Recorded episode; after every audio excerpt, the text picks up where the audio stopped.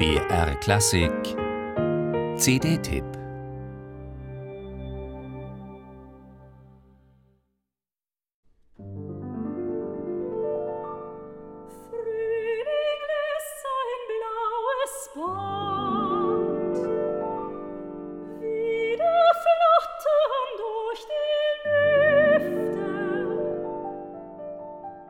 Im Pariser Domizil der spanischen Sängerfamilie Garcia war die Musik die Luft, die man atmet, schrieb Camille Saint-Saëns und hatte damit sicher recht.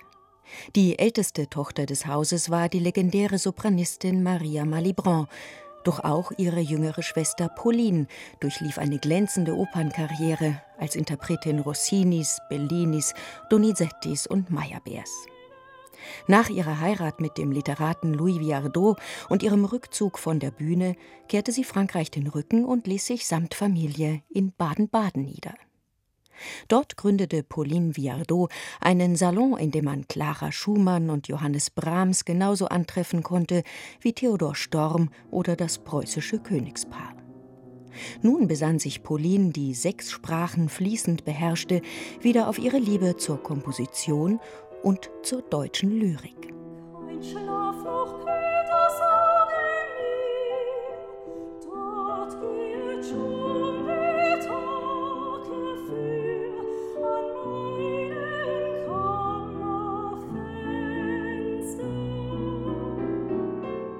Rund 250 Kompositionen sind von Pauline Viardot überliefert, neben Kammermusik und kleineren Bühnenwerken besonders Klavierlieder nach Gedichten von Goethe, Heine, Hugo, Puschkin und Turgenew. Deutsche Lieder wählte Miriam Alexandra für ihr Debütalbum aus, die meisten auf Gedichte von Eduard Mörike.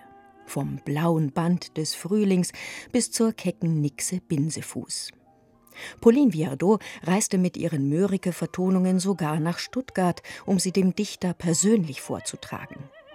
Der schwäbische Romantiker soll dabei an einigen Stellen zusammengezuckt sein und lächelnd bemerkt haben, das ist aber starker spanischer Pfeffer.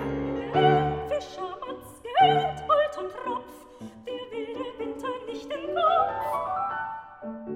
Geld, Holt und Tropf, der will Eine Komponistin von Genie, so urteilte Franz Liszt über Pauline Viardot, die als Kind seine Klavierschülerin gewesen war. Sie wurde zunächst zur Pianistin ausgebildet, nach dem frühen Tod ihrer berühmten Schwester jedoch dazu gedrängt, die Familientradition als Opernsängerin fortzuführen.